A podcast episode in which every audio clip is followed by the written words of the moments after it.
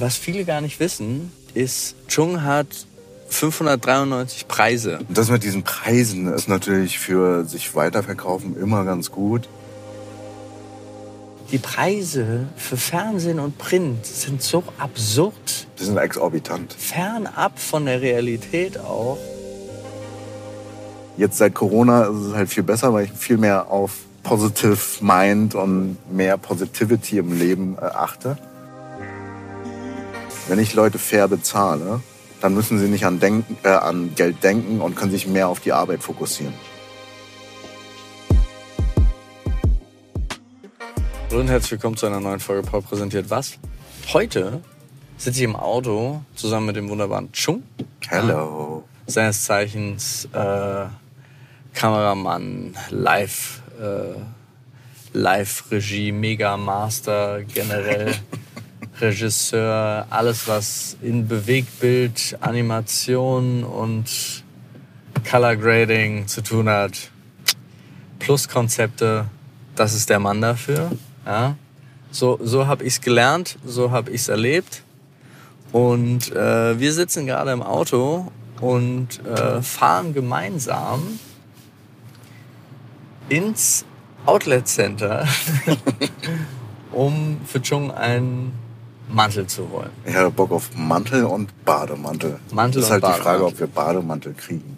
Leute, ihr kriegt jetzt heute ähm, zwei, wie ich es sagen würde, ja, wenn ich mich kurz mit selber loben darf, zwei sehr beruhigende Stimmen. Solltet ihr also müde sein aktuell, dann nutzt das lieber zum Einschlafen. Und hört Aber es euch am nächsten Tag nochmal Hört an. es euch nochmal wach an und ansonsten ähm, gehen wir mal rein. Richtig cool. Schön, dass ich äh, in deinem neuen Podcast mit dabei sein kann. Ja, schön, dass du dabei bist. Ich freue mich ja immer sehr über alles Mögliche. Und jetzt geht's ja darum, Chung, Darf ich erstmal recappen? du darfst recappen, was auch immer du willst. Das Okay. ist hier keine, kein Stress.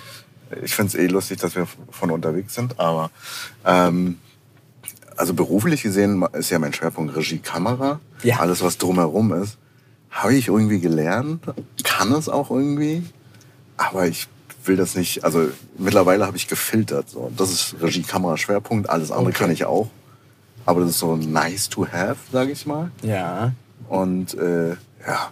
Also du bist Regisseur und Kameramann. Regisseur und Kameramann, also für, für Content, Livestreaming, wie du schon gesagt hast, für auch Kurzfilme, da gibt's ja auch super viele coole Projekte mit Influencern, die ich gemacht hatte. Und äh, ja, Werbung habe ich gesagt, ne? Auch Werbung. Ich muss auch ganz kurz hier mal reingehen, weil das ähm, viele von, von den Zuhörenden kennen vielleicht schon. Ähm, viele vielleicht auch nicht. Aber der macht ja zum Beispiel für unser Charity-Event schon seit Anbeginn der Zeit eigentlich äh, die Live-Regie. Und was viele gar nicht wissen, ist, Chung hat 593 Preise. Oder so. Also ich weiß, du Also, stimmt, ich habe ich hab dir ja mal mein äh, Regie-Deck sozusagen gesch- äh, Du gezeigt redest gehabt. da ja gar nicht drüber, aber auch hier diese ganzen äh, honorierten Werbepreise aus Cannes, den, den, den Löwen ist das bei der Werbebranche. Genau, ne? Cannes Lions. Davon hast du 14 Stück oder so. 13 waren Ja, sorry, nee, Entschuldigung. Doch 14. Ha, ich habe ja noch. Ich weiß das. Und so ein Gedö Also das ist so, es ist so lustig, weil wir haben uns jetzt mal ganz kurz normal gesprochen, wir haben uns kennengelernt. Ich weiß gar nicht, das war noch Zu Social Movie Zeiten oder YouTuber. Ja, aber wir haben uns ja auch, also auf den, als, als die Video Days liefen, kannten wir uns schon. Ja. Das heißt, wir kennen uns eigentlich schon sehr, sehr lange. Naja, so, also ich bin in die YouTube-Branche irgendwie reingerutscht, so 2013 etwa. Ja, aber das ist doch dann auch ungefähr die Zeit, ich glaube 2014. Ich mach mal ganz kurz äh, diese Die wichtige nicht, App aus. nicht näher genannte App aus. Ähm, 2000, ja doch, aber 2014, seitdem kennen wir uns auf jeden Fall schon. Ja, Ne? also ich denke 2013, 2014 haben wir uns etwa kennengelernt. Ja. Ja, und das mit diesen Preisen ist halt, ja, ich komme aus der Werbebranche, ähm, also aus der ganzen Agenturwelt, dieses Selbstbeweihräuchern ist natürlich für sich weiterverkaufen immer ganz gut. Ich finde es einfach nur, ja, schön. Ähm, ich komme ja noch aus den Zeiten, wo, wo ich gerne sagen würde, meine Arbeit soll für mich sprechen. Ja, verstehe ich Aber total. heutzutage ist es ja eher, wen kennst du und wen kennst du besser und welche Reichweite hast du äh, und nicht, wie die Qualität deiner Arbeit. Also ich sehe so viele Werbespots, die sind so mittelmäßig. Ja, gut, aber es ist auch viel einfacher, Content zu produzieren und äh, alle müssen aufs Budget achten. Ich bin aber an sich voll auf deiner Seite, weil ich finde das total Schwachsinn, weil ich sehe das in der Werbebranche, ich sehe das eigentlich in jeder Branche gleich. Ähm, kaufst du billig, kaufst du zweimal, hart ausgedrückt, aber Ist aber auch so. äh, gerade heutzutage geht es ja viel mehr darum, wenn du Werbung machst, muss die eine Geschichte erzählen. Es macht viel mehr Sinn und ist viel erfolgreicher für jegliches Produkt, wenn, wenn es die Leute schon von sich aus erreicht und nicht, weil du noch komplett absurd sechs- bis siebenstellige Budgets hinterher knallst, um das zu befeuern. Genau, also Probleme löst man nicht, mit- indem man Geld drauf wirft, was aber sehr Manche gerne schon. Äh, ich bin ganz deiner Meinung, Storytelling ist wichtig und halt auch einfach die Awareness zu haben, welche Story oder welche Art und Weise der Erzählung zu welcher Plattform passt. Ne? Ja. Also manchmal ist es ja auch total viel am Platz. Ne? Und das ist halt einfach viele Faktoren, die mittlerweile reinspielen müssen und auch halt die Charaktere oder das Produkt muss auch dazu passen. So wie ich kenne ja noch die ganzen, oder es ist ja immer noch teilweise, äh, Produktplatzierungen, äh, die dann halt einfach zur Person zum Beispiel nicht passen, weil die Agentur sich nicht mit den äh, Influencer auseinandergesetzt hat. Ja, oder eben, aber das ist auch so ein Fehler, ähm, da habe ich, glaube ich, in der, in der allerersten Folge hatte ich da mit Dennis schon drüber gesprochen, dass immer noch Agenturen den Fehler machen, oder nicht nur Agenturen, sondern auch der Kunde selber den Fehler macht, zu sagen, ey, ich möchte diesen Influencer haben, und dann bucht man den, weil man den eigentlich toll findet, aber dann will man ihm vorschreiben, wie er sein Content zu tun hat. Und das ist ja total kontraproduktiv zu dem, was es eigentlich ist. Ja, verstehe ich. Ich, bin, ich sage auch immer, wenn ich mal in irgendeinem Agenturpitch mit drin ist, äh, drin, äh, bin, dass man halt, lass uns doch mit dem Influencer gemeinsam zum Beispiel die Idee entwickeln. Heute ist viel los in Berlin. Ja. Wahnsinnig. Ja, hier sind gerade neben uns zwei Leute, also nicht direkt neben uns, sondern wir sind gerade an zwei Leuten vorbeigefahren, die ineinander gefahren sind. Ähm, aber die beiden scheinen nicht verletzt zu sein, ihre Autos hingegen schon. Da hat's Puff gemacht. Ja. So, zurück zum Thema. Also ich finde ja, Agenturen oder generell ähm, Kunden und Agenturen sollen äh, eher gemeinsam mit dem Influencer zum Beispiel Ideen und Kampagnen ausarbeiten oder halt Ja. Vorschläge machen und trotzdem Ping-Pong spielen mit dem Influencer, damit es halt trotzdem organisch sich entwickelt in den Kanal hinein. Andererseits ist es auch wichtig, dass es halt nicht so ähm, zu offensichtlich ist, weil das machen Agenturen viel so. Hier, dieses Produkt ist super toll. Ich sage auch immer, wirklich jeder Pitch oder jedes Projekt, sage ich immer, verkaufe, indem du nicht verkaufst. Verstehe ich, bin ich ganz bei dir. Es wird ja auch viel zu, viel zu oft vergessen. Und das regt mich auch wirklich auf, weil Werbung ist eigentlich so, ich meine, die gleichen Leute, die die Budgets bezahlen, dafür, dass sie irgendwo ein Plakat hinhängen oder eine Annonce in einer Zeitung schalten für aber Tausende von Euros, manchmal sogar wirklich in die Hunderttausende bis Millionen reingehend, ja. Ja. sind die gleichen Leute, die dann aber für 2,50 Mark bei einem Influencer den Nachweis verlangen, dass durch seine Werbung was gekauft worden ist.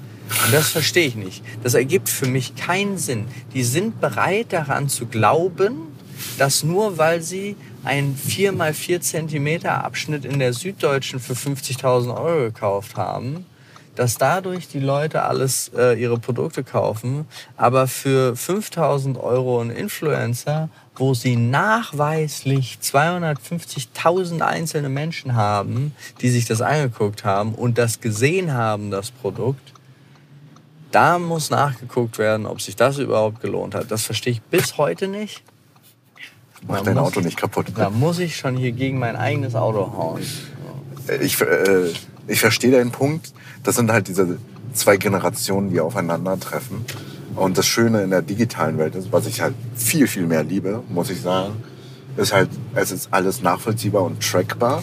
Ja, aber selbst da, das ist es, bin ich bei dir, muss ich nur kurz reingehen, weil das ist es ja nicht mal. Es ist, es kann sein, ich rede darüber als Beispiel in einem Video, dass, ähm, oh, jetzt gib mir irgendwas, äh, die, die neue die neuen Basotec-Platten sind der Shit. Ja? Ich hasse Basotec. Ja, ich hasse sie auch. Äh, die neuen Basotec-Platten sind der Shit, also Akustik-Schaumstoff. Äh, sowas habe ich, sowas Tolles und es macht mein ganzes Studio besser. So. Äh, dazu habe ich auch einen Link in der Videobeschreibung. Dann kommen die Leute dazu und klicken dann aber nicht drauf, haben keinen Bock, haben gerade kein Interesse Ja. an Basotec-Platten. Gehen dann aber weiter. Zwei Wochen später geht die gleiche Person in Baumarkt. Da gibt es diese Basotec-Platten und er sagt, ah stimmt, die hatte Paul ja empfohlen, die haben ja geholfen, die nehme ich jetzt mit. Und das finde ich, man sollte nicht vergessen, dass Werbung nicht immer nur zum Verkauf direkt vor Ort führen sollte, sondern vor allen Dingen zum Brandbuilding und Markenwiedererkennungswert. Ja. So, wichtiger Punkt Ähm, meinerseits. Deswegen hatte ich auch angerissen, dass es zu zwei Generationen denken ist. Mhm. Dieses, äh, diese, äh, das nennt man Out-of-Home-Kampagnen. Das sind ja diese ganzen Plakate und sonstiges. Äh, hat ja diesen zweiten Effekt, weil viele Kunden bedenken nur den ersten Effekt, okay, ich kann vieles tracken. Aber der Effekt des Out-of-Homes, sagen wir mal, so dass diese Dunkelzahl, die wird nicht mit betrachtet oder mit beachtet. Ja. So. Das ist halt ähm, bisschen sehr äh, sozusagen Scheuklappensicht, dass man halt nur straightforward diese Fakten betrachten möchte. Aber auch, weil die ganzen, sagen wir BWLer oder Zahlenmenschen nur auf Zahlen achten. So deswegen Ja, aber sie verblenden ja sie sich auch mit, mit ganzen, oh, der Influencer hat so und so viele Millionen. Das kennst du ja noch, diese Zeiten, Ja. wo du notfalls, ah, die Kampagne läuft nicht so gu- gut, ich beschmeiße es mit Mediabudget, damit die Zahlen hochgepusht werden. Ja, das kenne ich tatsächlich auch noch. Aber was ich auch meine, es sind ja trotzdem auch die gleichen Leute, die ähm, aber auf eine Zeitungsannonce immer noch vertrauen oder sagen, oh, ich habe einen Spot im Fernsehen geschaltet. Ja, wo keiner weiß, also es ist ja vollkommen, die Preise für Fernsehen und Print sind so absurd Die sind exorbitant. fernab von der Realität auch. Und momentan, ich würde, also wenn ich jetzt nicht selber da wäre, sondern wenn ich ein Produkt bewerben würde, würde ich nichts anderes machen, als das digital zu machen. Nichts. Nee, alles andere macht überhaupt gar keinen Sinn. Ich bin da ganz deiner Meinung. Also, weil äh, ich finde, es ist digital einfach, sind- sind die Menschen besser zu erreichen. Und äh, also ich kann es ja selber, als ich noch Fernsehen geguckt habe, war so, okay, Fernsehwerbung, alles klar, ich gehe auf Klo, hol mir einen Kaffee, trinke irgendwas, mache mir zu essen und dann komme ich wieder. Ja. Sehr gut funktioniert, die teure Werbung. Ja. Und alle Zahlen stimmen nicht. Aber gut, haben wir ganz kurz einen Ausbruch in diese Werbewelt gemacht. Aber jetzt kommen wir eigentlich zu deiner. Zu meiner Welt. zu deiner Welt, als, als ich meine jetzt wirklich zu deiner Arbeit als äh, Regisseur und Kameramann. Also man muss ja noch erwähnen, dass äh, also ich nur nicht nur Regiekamera mache, ich habe noch eine Filmproduktion und äh, Ja, aber das andere gründet sich auch das- eine noch, einiges drumherum, aber Das hatten wir ja schon gesagt, da gibt es noch vieles drumherum. Ah. Du möchtest dich aber hauptsächlich auf Regie und Kamera konzentrieren. Als dein Schwerpunkt. als Das mein Schwerpunkt als Person, ja. Ja. Und weitere Business wird es ja eh noch geben und aufbauen. Also da, also in der Medienwelt, aber ich will ja noch außerhalb gerne irgendwann eine Gastro machen, zum Beispiel. Willst du Gastro machen? Ja, mit Giovanni, weißt du? Hätte Ja. ich richtig Bock drauf. Äh, ansonsten Du ist ja auch noch ein. Thema, eine Messerschmiederei. Genau. So, Du das ist ja auch ein Thema. Du machst schon eigene Messer. Das, Du bist ein Tausendsasser. Das ist ja auch spannend. Aber jetzt kommen wir zurück zu, trotzdem zu deiner Passion, weil das ist das, wo ich finde, wo ich denke auch, wo du am meisten nach außen bereichern kannst. Ja, Nämlich, was erstmal, was hast du, wir gehen die, die einzelnen Punkte durch. Was hast du gelernt? Was habe ich gelernt? Äh, puh, ich habe ein Abitur auf jeden Fall gemacht. Ja. Ähm, als ich mit dem Punkto Medien in Kontakt gekommen bin, scheiß auf Abi, ich habe einen 3-3er-Schnitt. Ne? Weil Kreativität kannst nicht an, mit Noten bewerten. Ansonsten habe ich, äh, mal, ich musste studieren oder ich sollte studieren, weil meine Eltern mich genervt haben. Hey, du brauchst ein Studium. Ich habe äh, Kommunikationsdesign mit Schwerpunkt Multimedia und Werbung studiert. Aha. An äh, Institute of Design, welches nicht mehr existiert. Weil der Inhaber, das war so eine private, ähm, in Rente gegangen ist und wollte es auch nicht weiter fortführen, hatte Dinge alle Der hat zugemacht. das dann einfach zugemacht. ja, der hatte keinen Bock mehr. Ah. Spannend. Ja. Ich war, glaube ich, die vorvorletzte Jahrgang, die noch durchgekommen sind. Ja. Ja, das zu meinem Studium. Und danach war, äh, war also Okay, wie bist du dann dazu gekommen, was du jetzt machst? Wie hast du dich einfach dafür begeistert für die Kamera? Ja, mein, mein Ablauf ist ganz spannend. Äh, Ich habe damals Kampfsport gemacht, das war vor 14, 15 Jahren. Ja. Äh, Mein Trainer hat mich äh, vorgeschlagen für einen Spielfilm als äh, Kleindarsteller, Darsteller. Mhm. Und bin dann damals äh, zu einem Ninja Assassin gekommen mit den Wachowski-Brüdern damals Ja. noch. Jetzt sind es ja Schwestern.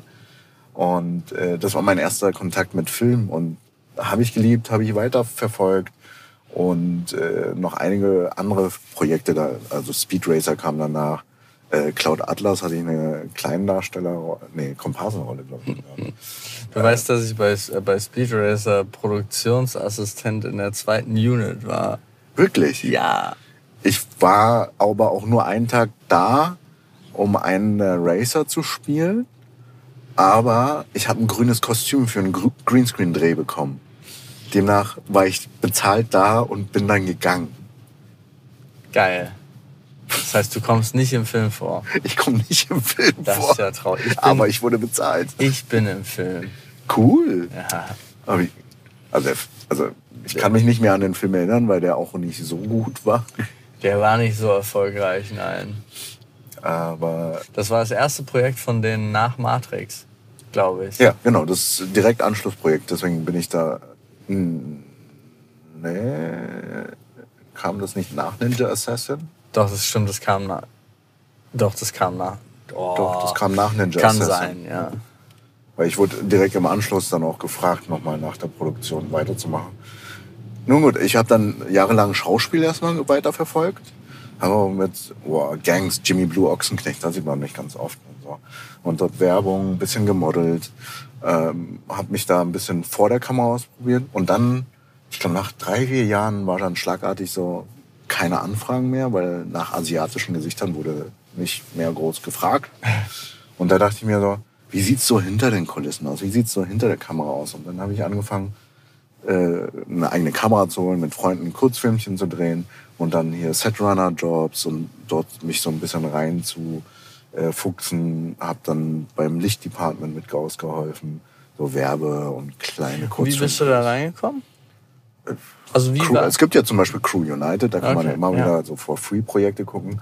Damals Facebook gab es immer so kleine, so wie heißt es, wie ein Forum, so kleine Gruppen, wo auch Ausschreibung war. Und dann halt. Also du hast es einfach so Kaltakquise-mäßig gemacht. Genau. Du hast gesagt, oh, da ist eine Stelle und hast dich drauf beworben und zack, hast genommen, was du kriegen konntest, weil du wolltest einfach dabei sein. ich wollte einfach dabei sein, neben, der, äh, neben meinem Anführungszeichen Studium, sagt meine Lebenspartnerin auch immer, äh, weil ich 60 Prozent gefehlt habe. Ich, hab lieber, ich war lieber arbeiten als studieren. Ja. Äh, und habe dann halt Kurzfilmchen mitgenommen, Werbeproduktionsfilmchen mitgemacht, ähm, Praktikantenjobs angenommen. Ich bin ein bisschen, den, also ich habe fast alle Departments außer Kostüm, Maske und Ton mitgemacht, glaube ich. Bin auch in die Postproduktion, Schnitt und 3D und VFX auch mal kurz reingerutscht.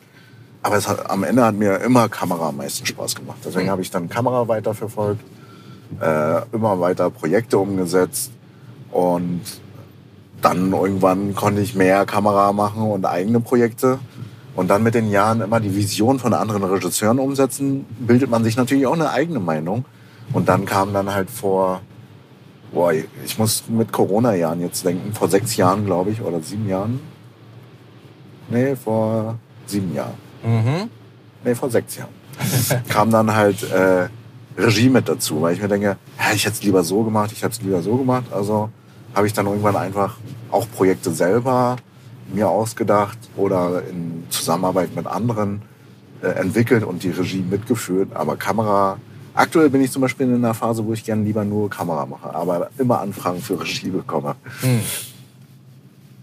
Äh, deswegen, ähm, mir wurde damals schon immer gesagt, setz nicht alles auf ein Pferd, also habe ich einfach mehrere Standbeine. Weil ich auch einfach viel Interesse habe. Und Ja, das verstehe ich. Man vermutet, dass ich ADHS habe. Jetzt komm. Deswegen äh, springt mein Interesse auch immer hin Man, und her. man vermutet. Wer vermutet das denn? Äh, Jan und Mika. Ah, okay. Die, Oder ADS, irgendeine Form davon. ja, okay. Gut. Aber deswegen bin ich da auch sehr exzessiv drin, wenn mich was interessiert. Zum Beispiel mein Auto. Ja. Ich habe jedes Video bis dato über das Auto ge gesehen gehabt. Es gab keine neuen Videos mehr. Ich habe alles gesehen. Ich habe bis in die Nacht geguckt. Und dann habe ich mich für das Auto entschieden. Ach. Okay. Verrückt, wusste ich nicht. Ähm, spannend. Oder halt Technik. So eine Obsession. Ja, das verstehe Bin ich halt ein absoluter Nerd. Also wenn du, also wenn Jan mit, äh, zu mir kommt mit, ey, hast du das schon gemerkt? Ja. Ja. Hast Okay. du das schon gesehen? Ja. Ich bin ein Tech-Nerd. Ja, Okay. Aber das heißt, du bist, äh, bildest dich da auch auf dem Standpunkt immer, immer und immer weiter. Also weißt alles, was, was gerade sozusagen up to date ist. Stetige Weiterentwicklung ist wichtig. Hm. Also ich glaube, ich bin Mensch, ich kann, glaube ich, nicht stehen bleiben. Also ich will immer vorankommen, auch wenn es schwierig ist. Deswegen habe ich jahrelang immer Depressionen gegen Ende des Jahres gehabt, weil ich schlecht reflektiert habe und schlecht rückblickend geschaut habe, was ist passiert und habe auch die kleinen Schritte nicht gesehen. Jetzt seit Corona ist es halt viel besser, weil ich viel mehr auf Positive Mind und mehr Positivity im Leben äh, achte und auch halt eiskalt äh, Negativprojekte gecancelt habe, weil die einfach mehr Frust gebracht haben als Also nicht Glück mehr und angenommen. Zufriedenheit. Das nicht heißt, du- angenommen oder halt zum Beispiel Das heißt, du bist wen, weniger dem Raus. Geld hinterhergelaufen und mehr deinem eigenen, deiner eigenen Zufriedenheit. Ja, genau. Da- Das trifft den Nagel auf den Kopf Das ist doch eigentlich. sehr schön. Das ist doch genau das Richtige. Was witzig ist, Ja. ist halt, ich habe weniger gearbeitet und mehr verdient.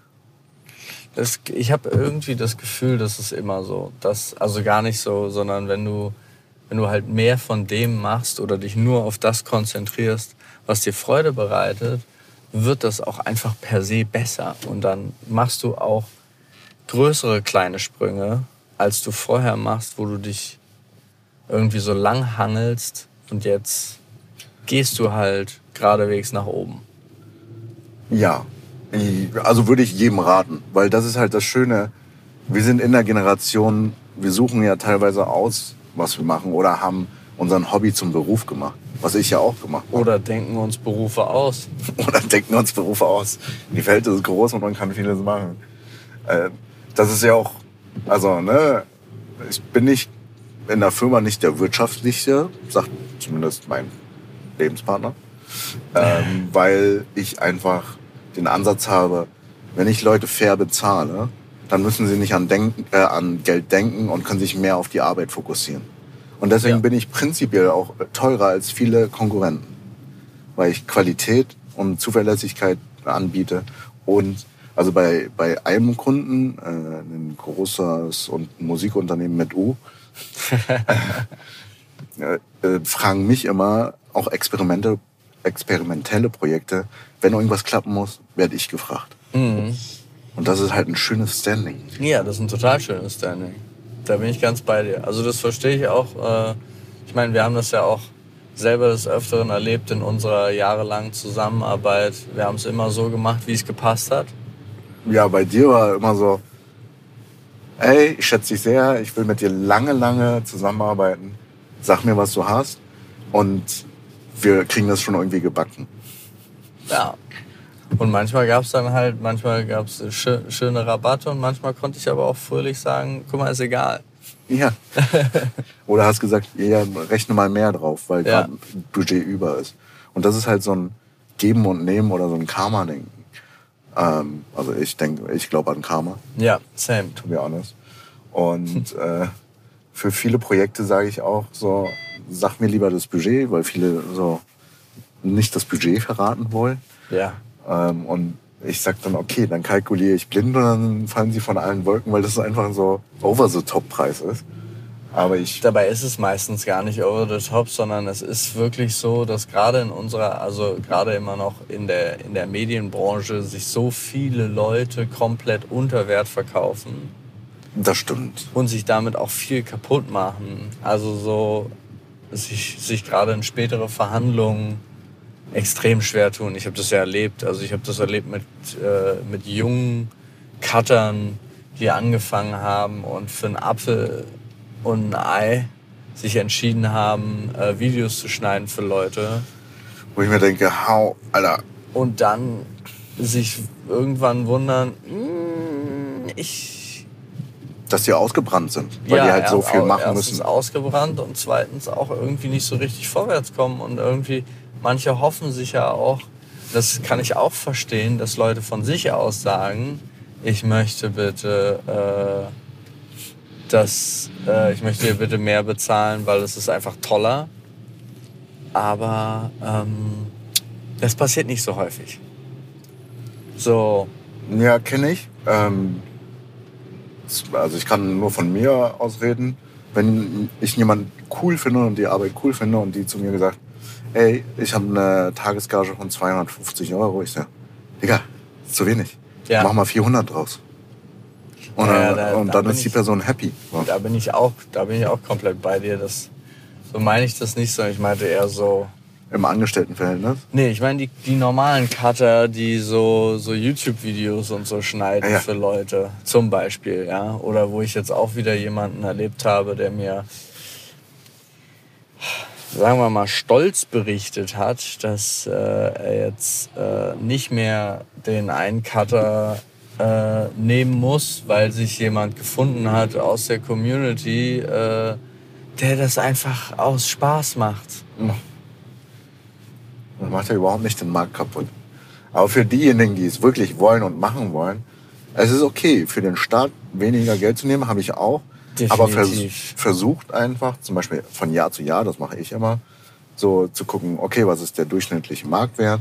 Oder halt von Jahr zu Jahr irgendwie äh, die Gage zu erhöhen, so, weil allein die Inflation reinkackt. Ich finde es auch überhaupt nicht schlimm, gerade am Anfang äh, niedrige Preise zu nehmen oder gerade wenn man Neukunden hat oder so. Aber zwei wichtige Sachen dazu finde ich. Erstens, schreib immer drauf, dass es einen Discount gibt, also dass es einen Rabatt gibt. Habe ich mittlerweile mir angeeignet. Von- ist also hier Gage und dann ist Rabatt da, aber das ist Normalpreis. Genau, damit die Leute auch immer sehen, was sie eigentlich bekommen. Aber dann auch, wenn du dich für den günstigen Preis committest, arbeite trotzdem so, als würdest du den teuren Preis bekommen. Immer. So. Full Ja. Commitment, auf jeden Fall. Also wenn du zusagst, sag zu und dann schüttel's ab, wenn es dich dann stört und wenn es dann doch stressiger wird als gedacht oder sonst irgendwas. Klar, kannst du dich hier und da aufregen, gar kein Problem, aber lass dich erstens nicht lange davon stören und mach vor allen Dingen dann nicht mit Absicht schlampige Arbeit oder sonst irgendwas, weil der Kunde dich gerade nervt. Das bringt dir auf lange Sicht überhaupt nichts. Das sind auch so Sachen, Vollkommen. die ich Also da gelernt habe im Laufe der Commitment. Zeit. Ähm, es bringt halt neu was. So, freust dich beim nächsten Kunden. Wenn der Kunde nie wiederkommt und sagt, ja, äh, deine Arbeit war mega gut, dann äh, schreibst du eh wieder ein neues Angebot für ein neues Projekt. Und da kannst du halt andere Preise verargumentieren. Am Ende musst du nur zu deinen Preisen stehen und wissen, wo ist deine Schmerzgrenze nach unten. Also Genau. ich habe auch immer Puffer in meinen äh, Projekten. Mir fällt ein zum Thema Budget, warum ich immer frage. Ja. Ähm, für mich ist es zu wissen, was für ein Budget, damit ich halt das passende Werkzeug für das richtige Projekt aussuchen kann. Weil ich kann ja auch nicht zum Beispiel für ein Social Media, für, für einen Social-Media-Film, äh, Imagefilm, sage ich mal, kann ich halt kein Werbe-DOP nehmen, der Ja. einfach eh schon irgendwie, keine Ahnung, 10k nimmt für ein Projekt. So. Und das ist halt das Ding, ähm, wo ich halt auch ein, an, nicht ein anderes Denken, einfach mit dem Kunden mitdenke. Wenn mich jemand bucht, dann versuche ich auch das Beste rauszuholen für den Kunden und denke für den Kunden ein bisschen mit.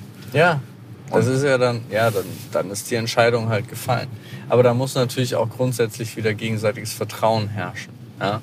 Ja, das ist wichtig, aber also Vertrauen ist halt so ein Riesending. Wir sind in einer Zeit, wo Vertrauen sehr, sehr viel wert ist. In, also für mich. Ja. Ne? Na, es ist so, ich sag's immer so, natürlich, du brauchst hier und da ein paar Sachen schriftlich festgehalten. Aber wenn wir einen in einen Vertrag brauchen, wo meines Erachtens ein Anwalt drüber gucken sollte, dann ist es für mich schon eigentlich ausgeschlossen, es sei denn, die Politics des Unternehmens lassen es nicht anders zu. Also wenn wir zum Beispiel mit so Kunden arbeiten wie YouTube oder Twitch oder so, So die Konzerne. Konzerne, die aus Amerika gesteuert werden und dann halt ihre bestimmten Legals brauchen, die man übrigens auch, und das ist total lustig, weil das sollten ganz, ganz viele Leute ähm, nicht vergessen. Verträge sind auch immer Verhandlungsbasis. Ja.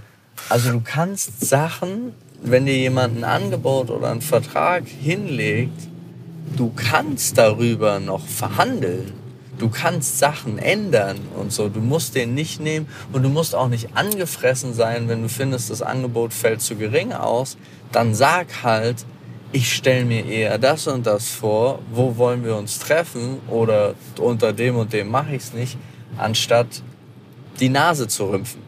Offene, transpan äh, offene, transparente Kommunikation finde ich so wichtig. Also äh, Ja. ich bin total, also ich sag mal so, die Menschheit scheitert an dem Punkt Kommunikation immer als allererstes. Das ist wahr. Und deswegen finde ich halt, red doch einfach offen, wenn ich was Ja, ganz viele Leute haben irgendwie, ich weiß gar nicht, warum so viele Leute Angst vor Offenheit haben. Oder auch denken, sie könnten Sachen nicht sagen und man fühle sich angegriffen. Ganz, ganz schwierig ist das bei Geschriebenem. Ja, Weil man da viel nochmal eigen interpretieren du kann. Das kannst viel jedes Mal. eigen interpretieren und auch selbst bei Smileys ähm, sieht jeder vielleicht den Smiley mal ein bisschen anders grinsen als derjenige, der es verschickt hat. Deswegen finde ich gerade bei solchen Sachen, wenn es um explizite Verhandlungen geht und wenn es ums Thema Geld geht und ob das, wie relevant das ist, finde ich ein normales Gespräch, mindestens Telefonat, am liebsten aber face to face Ja. immer das Wichtigste. Für mich jetzt die Reihenfolge Face-to-Face, Zoom-Call, Telefonat. Genau. Oder, nee, muss ja nicht Zoom sein, aber ein Call, so, Videocall. Bin ich ganz bei dir. Und das, ähm, also, das ist, hilft einem auch übrigens äh, zu verstehen und zu sehen, wie Menschen drauf sind. Weil wie oft ich schon erlebt habe, dass Menschen wirklich sauer waren, weil sie eine neutral geschriebene Nachricht als negativ konjunktiert genommen haben oder sogar eine fröhlich geschriebene Nachricht als negativ ausgelegt haben, das, ist, das macht dann keinen Sinn. Und dann auch lieber gleich besprechen. Ja. Ein Anruf geht auch recht schnell. Ja. Und Hast halt nur nichts Schriftliches dann. du hast, genau, das ist der wichtige Punkt. Gut, dass du ihn gerade nochmal angesprochen hast. Denn nach so einem Gespräch, dann am Telefon, halte den Inhalt des Calls nochmal per Mail fest. Einfach so ein Follow-up-E-Mail, damit ich es halt äh, richtig verstanden habe. Hier, die Punkte habe ich mitgeschrieben. So, danke für das tolle Telefonat. Hier ist nochmal das. Äh, willst du noch irgendwas ergänzen? So, solche, also sowas. Und freundlich. Ja. Bleib einfach immer freundlich. Wie ist denn deine Signatur? Meine Signatur. Ja, wie beendest du eine E-Mail? Einfach mal so random Ach so. reingefragt. Äh, ich schreibe tatsächlich ganz häufig, ähm, wenn, es, wenn, es, wenn ich die Person nicht richtig persönlich kenne, schreibe ich mit freundlichem Gruß. Ja. Also in Einzahl und dann meinen Namen. Äh, aber wenn ich die Person kenne, schreibe ich immer liebe Grüße. Ja, liebe Grüße mache ich auch. Äh, für Leute, die ich nicht kenne, schreibe ich immer mit besten Grüßen. Ah, Und dann bei mir ist immer noch Rock'n'Roll Chung To. Und ich grüße jede Person oft einfach mit Aloha. Aloha mache ich auch sehr viel. Aloha und Hossa. Hossa. Hossa. Ja. Chung, jetzt aber nochmal äh, kurz zu dir. Wenn man das machen möchte, was du machst, und zwar ähm, Regie und Kamera machen für Werbung, Kurzfilme im Medienbereich halt. Okay, ja? ich wollte es nämlich erstmal schon mal splitten, weil es halt. Ja, das sind zwei vollkommen unterschiedliche Bereiche, das ist schwierig. Wir gehen kurz in den Werbebereich. Wenn wir in den Werbekontext gehen, wenn man da als Regisseur, Kameramann arbeiten möchte, was hast du für Quereinsteiger oder Neuanfänger für einen Tipp? Also ich kann empfehlen, also es gibt zwei Wege. Es gibt halt diesen klassischen, ich habe Bock, äh, doch irgendwie zu studieren Weg. Ähm, da gibt's eine Filmhochschule, die ist in Ludwigsburg, die hat extra ähm, Ausbildungsgänge für spezifisch Werbung. Das ist die einzige übrigens in Deutschland. Ja. Ne? Das ist die einzige in Deutschland, Und die machen geile Werbespots manchmal. Sorry, weil, äh, weil ja. die halt auch verdammt viel Kohle bekommen Ja. Oder auch teilweise aktiv mit Kunden arbeiten können oder vermitteln. Aber die haben eine sehr, sehr gute Ausbildung, weil die Dozenten auch zu großen Teilen aus dem Markt kommen und aktiv noch arbeiten. Mhm. Das ist aber bei vielen Filmhochschulen so. Ja, HFF eher weniger. Ja, ich weiß zum Beispiel die HMS, also die Hamburg Media School. Äh, ja, stimmt. Da kenne ich auch den ein oder der ein oder andere Dozent, echt. die Dozentin ist auch noch rege in dem Geschäft tätig. Ja, also Hamburg Media School habe ich auch sehr viel Gutes gehört, aber auch viel Gutes einfach in Richtung Spielfilm zum Beispiel. Ne? Ja. Und für die Quereinsteiger, es ist nicht unmöglich, quer einzusteigen. Es ist tatsächlich auch äh, viel öfter möglich. Also, äh, wie heißt es? Ähm, für öfter der Fall, dass man als Quereinsteiger da reinrutscht. Ähm, ich bin ja auch eher als Quereinsteiger reingerutscht, so sehe ich das, weil mein Studium hat mir nicht viel gebracht, außer für Agenturwelt. Ja. Ähm, macht coole Projekte. Tut eh das, worauf ihr Bock habt. Äh, wenn ihr in die Werbung reinrutschen wollt, macht äh. Äh, Spec-Spots. Äh, das sind halt Werbespots sozusagen als Portfolioreferenz, die fiktiv sind und keinen Kunden hinter hat. Aber trotzdem eine Message und cool ist. Ja. Also baut euch ein cooles Portfolio auf und versucht aktiv an äh, Managements, Agenturen und einfach durch die Zeiten von Social Media Awareness zu schaffen. Ey, wenn, wenn euer Werbespot, euer fiktiver Werbespot viral geht, geil, geht damit dann halt zum Beispiel zu einem zu einem äh, zu einer Brand und sagt, ey, ich kann Werbespots produzieren, habt ihr Bock mit mir zusammenzuarbeiten? Oder wenn etwas viral geht, geht zu einer Filmproduktion, die eh mit Werbung zu tun hat. Äh, die sind alle offen, sind aber andererseits auch alle super busy. Deswegen Hartnäckigkeit äh, und Langatmigkeit ist wichtig. Ähm, ansonsten ist es nur eine Frage der Zeit. Ich sag ja, wenn du es wirklich willst, ist es nicht die Frage ob, sondern wann es Ah. passieren wird. Und jetzt in den Krea an den anderen kreativen Bereich. Äh, ich meine, äh, Bereiche splitten insofern. Werbung ist unterschiedlich wie zum Beispiel Spielfilmfiktion. Äh, Spielfilmfiktion ist oft, also ich aktuell möchte gerne in Fiktion trotzdem noch irgendwie rein. Hab im Sommer jetzt mal äh, ein Proof of Concept für einen Spielfilm äh, gedreht. Dank Sony, weil die mir deren, deren Flagship-Kamera äh, geboten haben. Ist aber trotzdem noch sehr konservativ. Viel über Studium, weil wenn du Fernsehspielfilm oder Spielfilm Kino machen möchtest, ist der beste Weg immer noch das Studium, weil zum einen du lernst die Regisseure kennen oder die Kameraleute Mhm. und zum anderen äh, wollen die halt sehen, dass du einmal einen Spielfilm gemacht hast.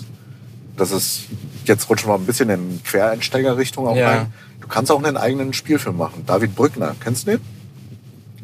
Äh, Ghost Pictures. Ja, doch. Der, der hat Horrorfilme gemacht und hat jetzt seinen, macht jetzt seinen fünften Film bald und ist halt als Quereinsteiger reingerutscht. Und das oft wollen die sehen, dass du einen Spielfilm schon mal gemacht hast, damit sie sehen, okay, dieser Dude hat das Durchhaltevermögen, einen Spielfilm zu machen und kann halt auch Filme machen. Weil Spielfilm ist halt nicht ein Prozess von, hey, wir drehen einen Monat und der Film ist fertig, sondern es ist ein Prozess von mehreren Monaten, kann auch ein halbes Jahr sein oder halt auch ein Jahr gehen. Oder bis die Finanzierung steht, auch mal zehn Jahre dauern. Genau, und deswegen im Studium hast du halt die Zeit und die Möglichkeit und die finanziellen Mittel, zum Beispiel HFF, du kriegst staatliche Gelder, um deine Filme umzusetzen. Und also würdest du da schon den Weg auch empfehlen, über ein Studium da zu gehen, weil das... Es ist einfacher. Aber Quereinsteiger ja. ist nicht unmöglich. Ja. Es gibt so viele Regisseure und Kameramänner, die schaffen es auch einfach so. Ah. Man muss es nur wollen und äh, hinterher äh, dranbleiben. Dranbleiben, so ist wichtig. Dranbleiben äh, solltet ihr auch auf jeden Fall, wenn ihr die nächste Folge hört oder die vorherigen Folgen noch nicht gehört habt, dann gönnt euch das doch mal. Ich hoffe, wir konnten euch ein bisschen bereichern. Ihr fandet es spannend, über die Arbeitswelt von Chung mehr zu erfahren. Und äh, dann wünsche ich euch wie immer einen wunderschönen Tag. Äh, egal welche Uhrzeit es ist, der soll nur noch wunderschön sein. Macht, was euch glücklich macht. Und äh, bis zum nächsten Mal. Bye, bye.